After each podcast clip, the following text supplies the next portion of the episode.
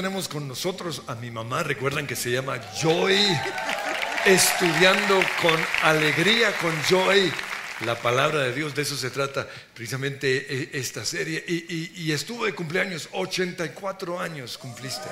Un feliz cumpleaños, ¿sí? ¿Hasta cuándo vas a vivir? ¿Ya sabes, ya tienes programado el día de tu muerte o no? ¿Ah? ¿Hasta cuándo vas a vivir? Hasta que no pueda hacer nada. Ah, bueno. O sea que... Mientras que pueda trabajar. ¿Y no le tienes miedo a la muerte? ¿No? ¿Por qué?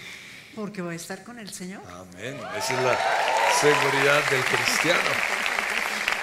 El, propósito de, de, este estudio que estamos haciendo con mi mamá es formar en ustedes el placer y el deleite por la palabra del Señor. Yo recuerdo que cuando estudié en Berea, pues teníamos diferentes materias, pero una de las materias era, eh, se llamaba Biblia y nos lo daba mi mamá y otros, pero, pero mi mamá era la especialista y, y lo que ella hacía era, eh, estudiamos proverbios y leíamos capítulo o versículo por, por versículo y, y nos sacaba todo lo que estaba allí. Entonces, quiero también animarlos con esto a que entren a Berea. Hemos diseñado para el próximo año una forma de acabar Berea en un año y medio. Imagínense eso. Pero es como una universidad, les toca venir todo el día, ¿no? No es de vez en cuando. Pero estamos pensando sobre todo en los jóvenes que tienen llamado y luego nos hemos unido con Alfa Crucis para también en dos años hacer una carrera universitaria y recibir un título universitario homologado por el gobierno de Australia que también puede...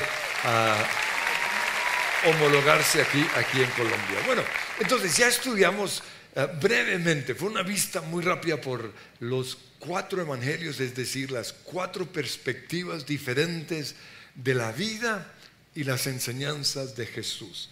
Hoy vamos a estudiar el, el libro siguiente y es el de Hechos. Entonces, ¿qué es el libro de los Hechos? Para los que no sabemos, ¿qué es el libro de los Hechos? El libro de los Hechos nos relata cómo los discípulos o los apóstoles dieron a conocer lo que Jesús les había enseñado y compartieron las verdades y para que otros llegaran a conocer a Cristo y llegaran a ser hijos de Dios. Y nos relata en un sentido, una forma muy rápida, cómo se, se comenzó a, a, establecer la iglesia y crecer y muchas iglesias fueron formadas. Ah, ¿Para qué nos sirve a nosotros leer el libro de los hechos? Pues más que todo nos sirve a nosotros para llegar a saber cómo lo hicieron y ser personas igual como ellos, que comparten la verdad a personas que no conocen de Cristo y anhelan conocerlo. Ah, ¿Quién lo escribió? Lucas. O sea, el mismo tipo que escribió el Evangelio. Sí, y es el único que no era judío. Lucas ah. es el único autor de la Biblia que no era judío, era un un griego o gentil como nosotros, no era del... Ahora, él, eh, ¿cuál era la profesión de Lucas? Eh, médico. Entonces, ¿había médicos en ese entonces? Claro, claro, sí. ¿Pero qué nos daban? ¿Penicilina, huepanela o...? Ay, eso no lo encuentro en la Biblia, no, sé. No dice la Biblia. Porque yo siempre digo, bueno, ¿qué, qué nos daría hierbabuena? O... Posiblemente. Bueno, súper. Ahora, él le escribe e inicia Hechos diciendo, en la primera carta, Teófilo, ¿quién es Teófilo? Eh, es la persona que, a quien él escribió. Era un personaje importante en el gobierno, pero que conocía a Cristo y le compartió quién era Jesús, pero ya le está compartiendo el resultado de lo que Cristo había hecho para que él supiera la verdad que era algo verídico, no eran cuentos. Ah, bueno. Entonces voy a leerlo. Dice, Teófilo, en mi primer libro te relaté todo lo que Jesús comenzó a hacer y a enseñar hasta el día que fue llevado al cielo. Y, Lucas es, es, tal vez de los más exactos, el más cronológico. Y aunque lo increíble es esto, que él pensó que estaba simplemente escribiéndole a Teófilo, pero detrás de esto estaba el Espíritu Santo y se aseguró que tanto Lucas como Hechos pues quedaran ah, en, incluidos en el canon, en el canon de la Biblia. Yo sé que nos hablaste algo sobre eso, pero repítenos un poquito, ¿qué es el tal canon de la Biblia? Es, es en un sentido el resultado de los, los estudiosos de la Biblia para afirmar que sí es ah, legítimo, que es lo que has- ha sido escrito por, revelación de Dios y no hay ninguna palabra de engaño, sino todo puede ser sustentado y por eso cada verdad que uno enseña, ah, uno lo puede sustentar, sea del Antiguo Testamento o del Nuevo Testamento. Y si hay algo que no se puede sustentar, es mejor no enseñarlo. Ah, bueno, súper. Ahora, una de las primeras cosas que hicieron los discípulos, y lo menciona Lucas, fue elegir al sucesor del traidor, ¿no? A Judas. Eh, Mi pregunta siempre ha sido, ¿por qué no eligieron a Santiago? Si Santiago llegó a ser uno de los personajes más importantes en la iglesia, ¿por qué se fueron con, con, otros, con José y Matatías o Matías, el, el oro condorito? ¿Por-? Pues Mi mamá no tiene ni idea quién es Condorito. Ah, no, era prohibido, me prohibía leer Condorito. sí. Entonces, ¿por, por qué no, ¿por qué no Santiago? Pues en primer lugar, eh, Santiago era hermano de Jesús y en realidad los hermanos de Jesús no habían creído en él. Ah, no fue hasta que Jesucristo murió, resucitó, que en realidad se dieron cuenta, y sí lo encontramos ellos en, el- en la primera reunión que se menciona aquí en Hechos, ellos estaban reunidos con su madre o María, con los demás que habían creído en Jesús. Entonces, ah, creo que puede ser por eso, Ah, bueno. que de pronto no contaron con ellos porque no estaban tan seguros todavía. Entonces llegaron a, la- a- a tener dos, dos elegidos, pero luego sucede algo muy interesante y es que echaron suertes. ¿Por qué echaron suertes? Porque antes de la venida del Espíritu Santo era como Dios les dirigía. En otras palabras, eh, lo ponía ante Dios, bueno, queremos lo que es tu voluntad, entonces aquí hay estos dos, entonces eh, era... Entonces era un caricellazo, con cara pasaba, porque dice, entonces echaron suertes, Mate- eh, Hechos 1.26, y Matías fue elegido para ser apóstol con los otros 11. Entonces fue como un caricellazo. ¿Podemos hacer lo mismo hoy? O sea, me caso con Gabriela o con Juanita, ¿así o no? Es que esa es la última vez que habla de eso en la Biblia. No lo vuelve a No, mencionar. de ahí en adelante el Espíritu Santo vino y es el Espíritu Santo. Y Jesús sí había dicho en, eh, a, a los discípulos antes de esto que el, el Espíritu Santo los iba a guiar, a enseñar y a confirmar. Entonces nosotros ya no podemos hacer eso. No, no. Y, y esto lo menciono porque quizás uno de los eh, mensajes o de los eventos más importantes del libro ah, de Hechos es el bautismo en el Espíritu Santo. Tanto en Lucas como en Hechos, eh, ¿cuál fue la última instrucción que, que Dios dio? Porque está en, en tanto en Lucas como en Hechos. ¿Cuál fue esa instrucción de- que le dio a los discípulos antes de ascender al cielo? en- que ellos deberían ir y predicar el Evangelio, pero antes de eso deberían quedar en Jerusalén hasta que viniera el Espíritu Santo, les llenara con poder. Ok, y en Hechos 1.8 dice, recibirán poder Me cuando haya venido sobre ustedes el Espíritu Santo. Y se quedaron ahí. ¿Cuántos días se quedaron? Esperando el, el bautismo del Espíritu Santo. 40 días. 40 días. Ah, algunos, porque fue un grupo mayor, pero solo estaban 120. ¿Cuántos? Como 500 creo que fueron a ver la, la ascensión de Jesús. No, eran más bien 500, eh, 50 días, porque era ah, siete semanas más un día. Ah, ok, 50 días. Eso es Pentecostés. sí. Ya, Pero luego hay 500 en el momento en el cual Jesús asciende, más o menos. Y aquí solo hay 120. ¿Eso quiere decir que 380 se fueron a la casa, no esperaron o qué? Seguramente, no. Ahora, hablemos de- del Espíritu Santo, porque la promesa que, que- que- que Jesús nos, les dijo a los discípulos que esperaran se cumplió en el capítulo, capítulo 2. Y mi pregunta es esta, si el bautismo en el Espíritu Santo es tan claro en la Biblia, ¿por qué algunos cristianos no lo creen y algunos hasta se oponen al bautismo del Espíritu Santo? Parte porque no han entendido. Se han dejado guiar por lo que otras personas dicen y ahí es donde uno siempre tiene que regresar a la palabra de Dios.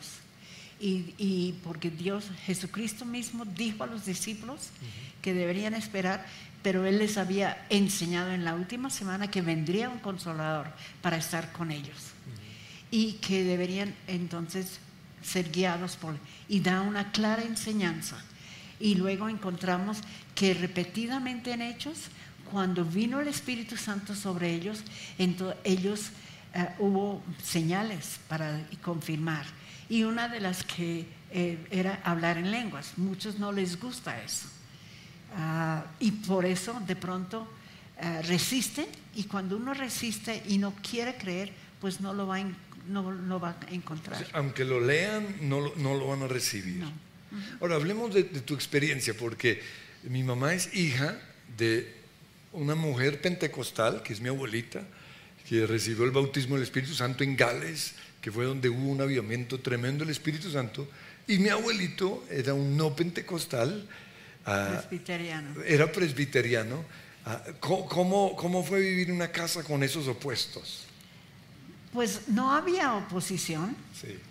Mamá es más emocional. De Gales, ella es muy emocional. Y ella se expresa. Entonces, papá creía pero no, la primera vez que habló en lenguas como que, como que no vio que había algo tan especial, entonces no, no vio la importancia de ello. Pero cuando vino y verdaderamente vio el mover de Dios, ahí sí cambió totalmente y creyó en ello. Pero al principio, aunque él, cuando mis padres perdieron los, los mellizos antes que yo nací, eh, fue cuando él, eh, en esa tristeza, él habló en lenguas, pero no vio que, que algo especial, por eso entonces no persistió en ello. Ahora, papá era una persona un poco más seria, no, no se dejaba llevar por las emociones tanto, entonces él tenía que estar seguro que sí era de Dios. Ahora, mi mamá dice que mi, abuelita era emocional, yo diría más bien era una mujer llena del Espíritu Santo, porque, porque era una apasionada cuando ella oraba, cuando ella adoraba. Eh, era un tiempo en donde todavía la gente cantaba himnos, pero mi abuelita no cantaba himnos, ella lo adoraba con los himnos.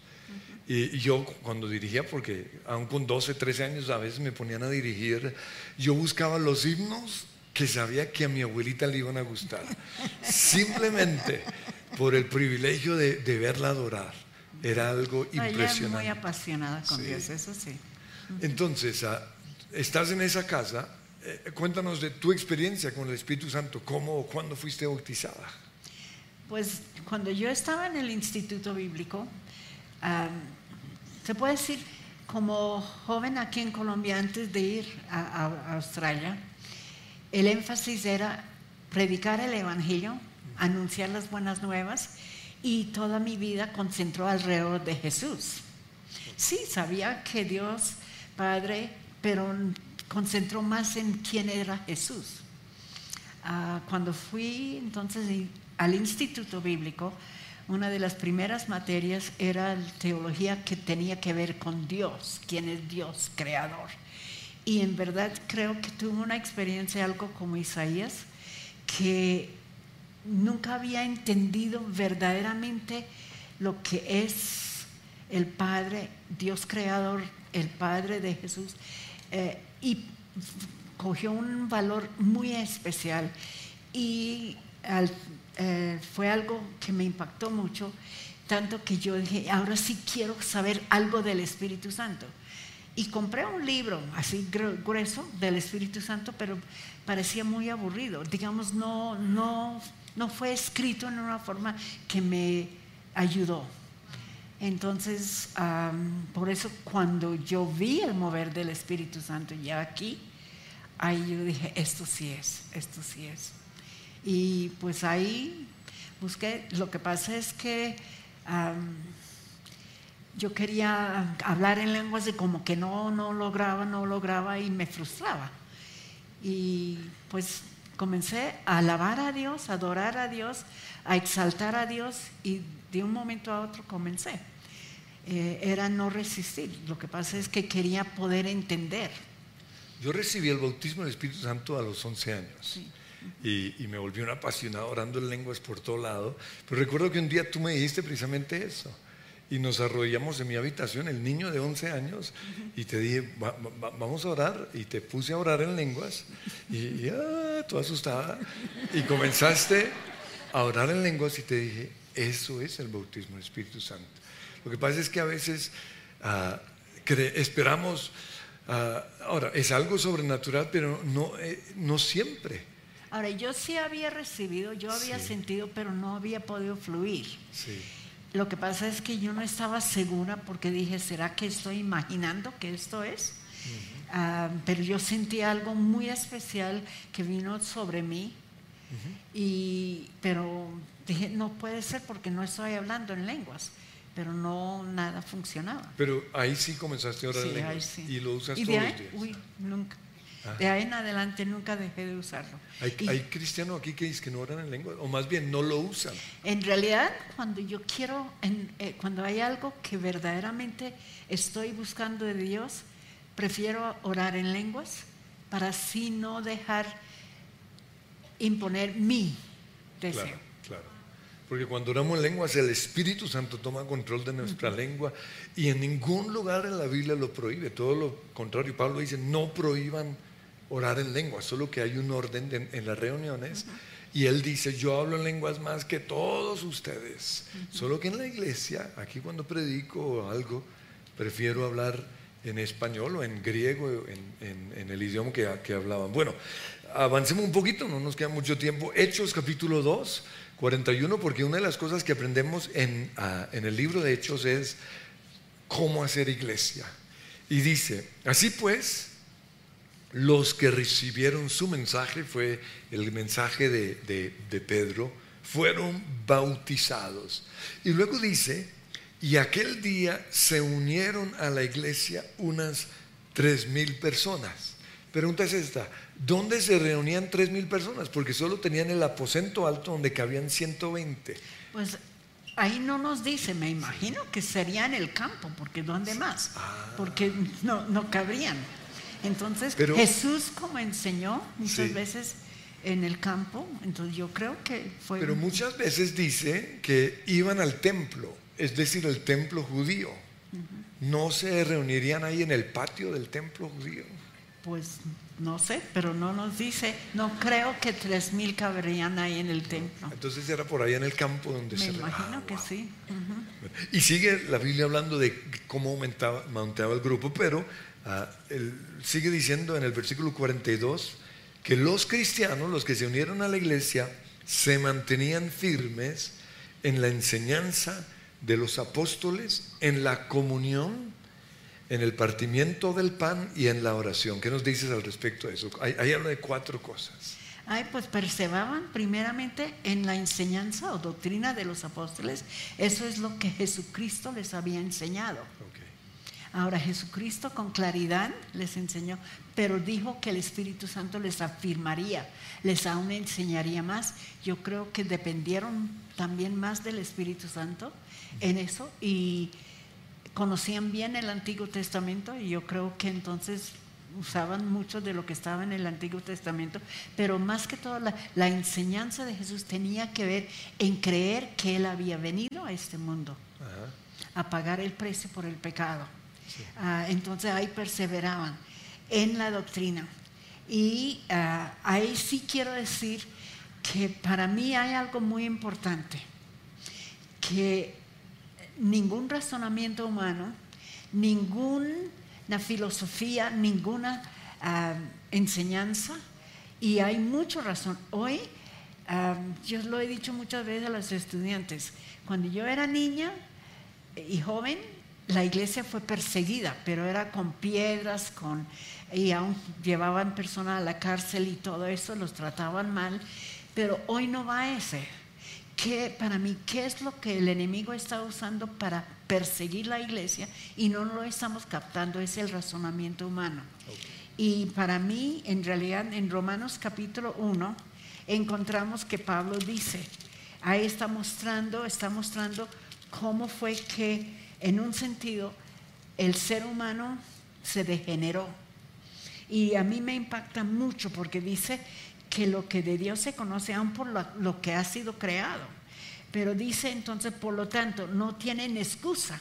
Pero luego dice, ya que habiendo conocido a Dios, no lo glorificaron a Él como Dios, ni le dieron gracias encontrar en, eh, perdón, en, a contrario, se envanecieron en sus razonamientos.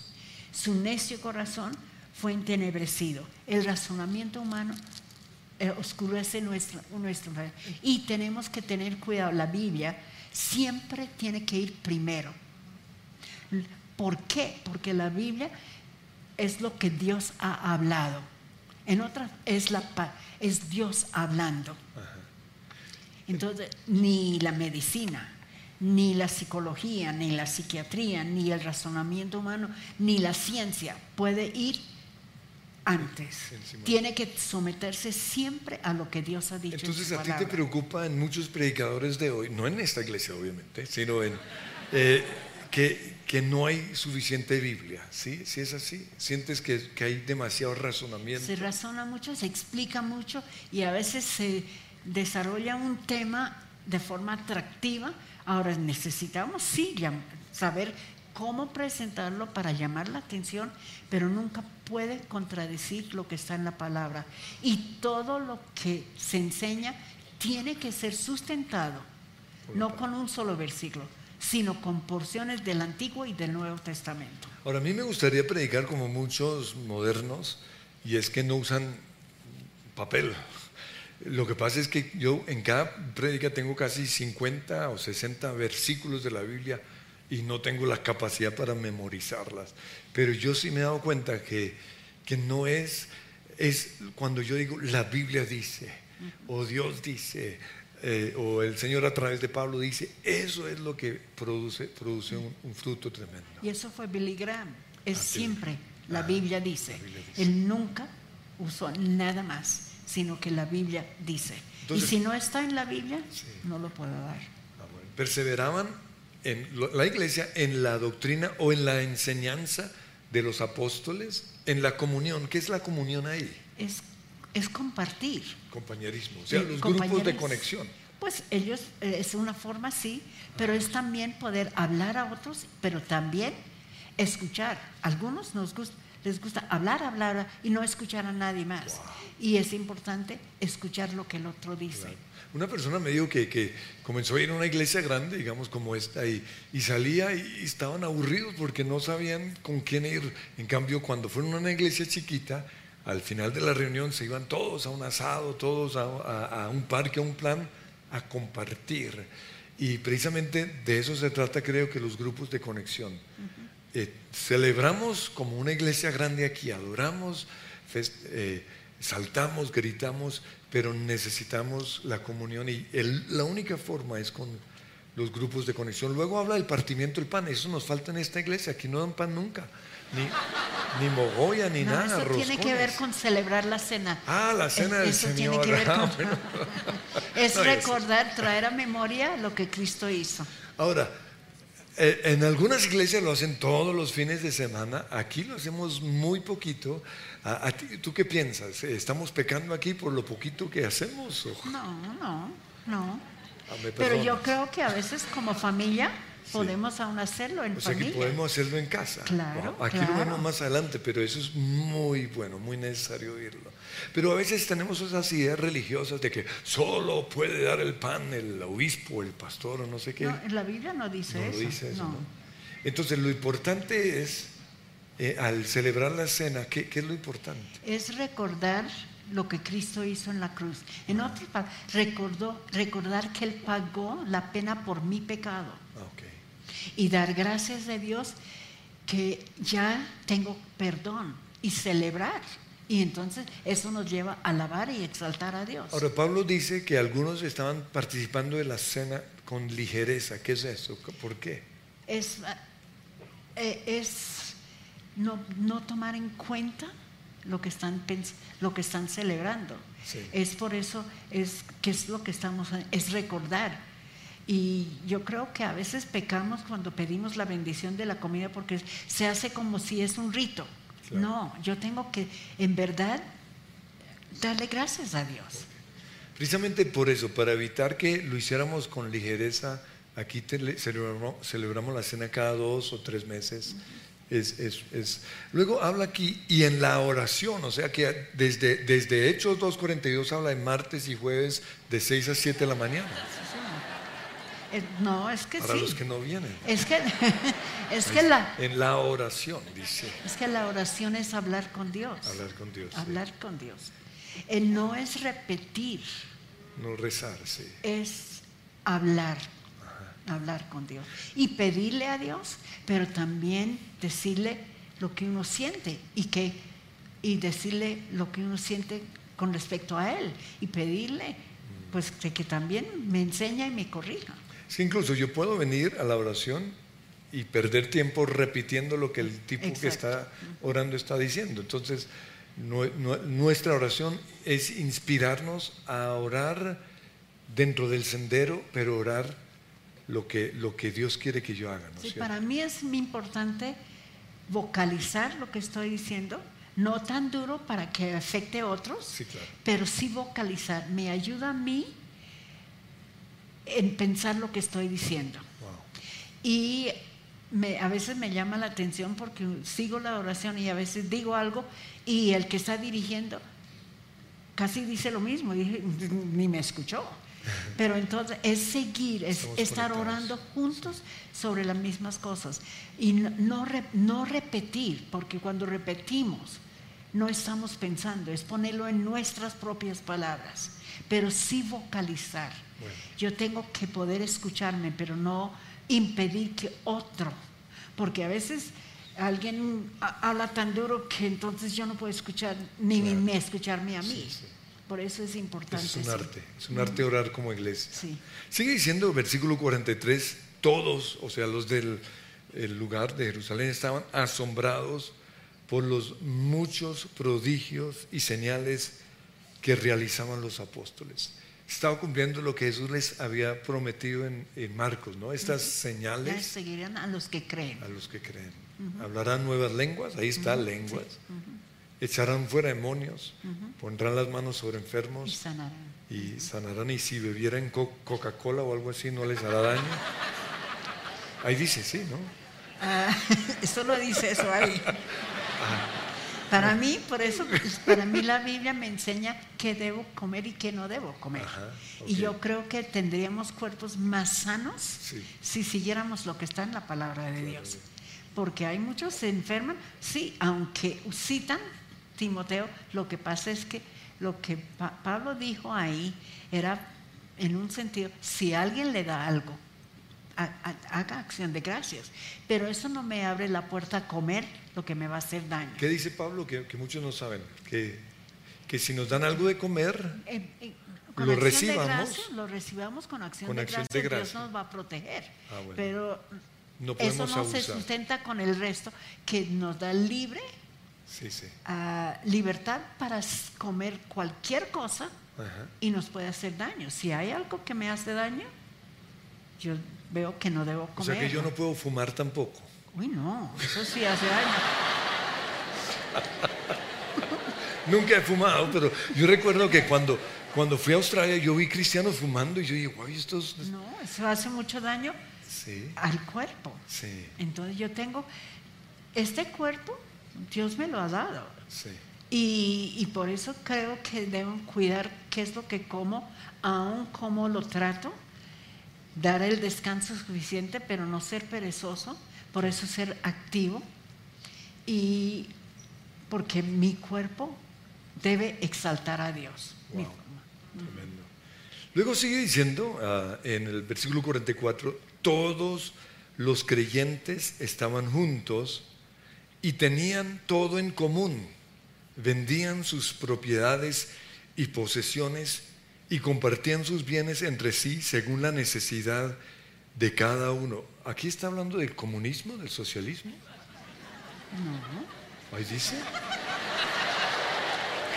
Común, tenían todo en común, común, comunismo. Es que esto lo usan algunos para promover el comunismo, ¿no? Nada que ver. No, era compartir con Sí, las sí. necesidades.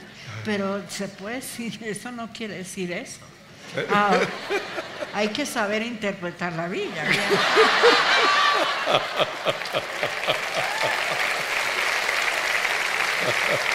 Ahí tengo que ir a otras porciones de la palabra de Dios para entender. Claro. Ah, entonces Jesús no es comunista. Ah, bueno, por si acaso. Tener las cosas en común, pero no quiere decir que...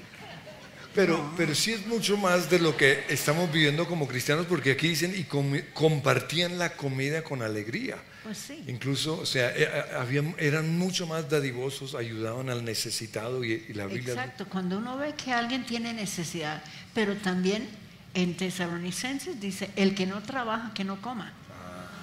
Por eso es que yo necesito,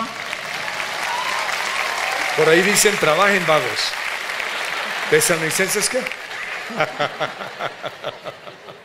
es que lo que pasaba era como pensaban que ya Jesús venía, entonces dejaron de trabajar y me imagino, esto sí yo lo imagino, iban al desayuno en una casa. Ay, cómo está, qué bonito. ¿Y, y has desayunado? No, pues siga. Y compartían. Sí. Iban al el tiempo del almuerzo a otro y compartían. y, de, y por eso Pablo dice, no, no, no, no, no, no, eso no. No sean desgraciados. Digamos, sí, cuando hay necesidad hay que compartir, pero tengo que saber cómo, porque yo tengo que rendir cuentas a Dios cómo manejo lo que Dios me ha dado. Y, y- y uno puede ser perezoso y, y ahí sí depender que todos le suplen. No, por eso Pablo dijo, el que no trabaja, pues que no coma. Súper. Sigue. Dice luego el versículo 47, ah, alabando a Dios.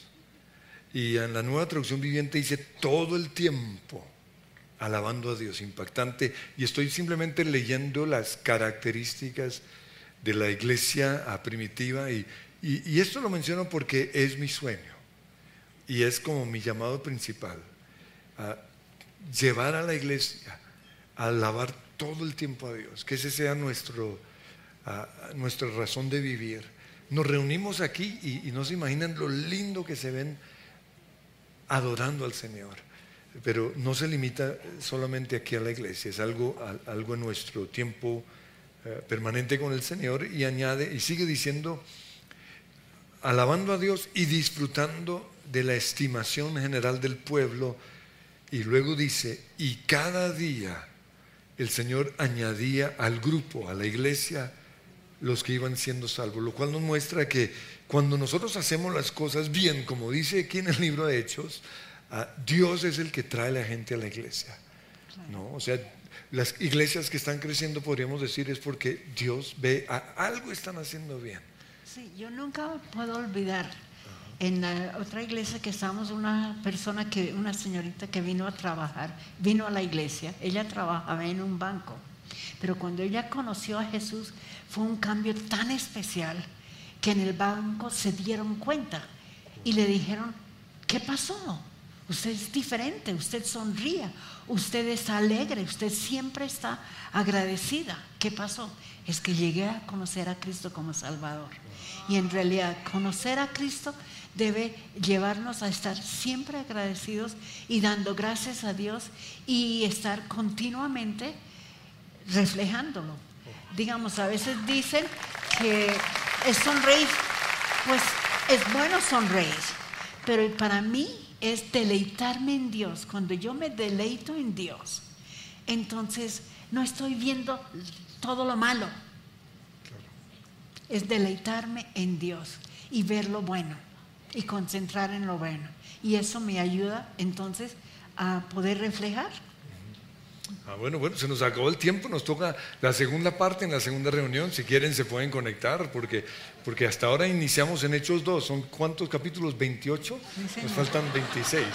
Pero, pero simplemente quiero mostrar que es muy rico estudiar la Biblia. Es muy rico ir verso por versículo. Y, y eso es lo que, lo que hacemos en Berea y tenemos el privilegio de tener a mi mamá hasta que cumpla los 100 años, así como la reina Isabel. Vamos a ver. Puede ser.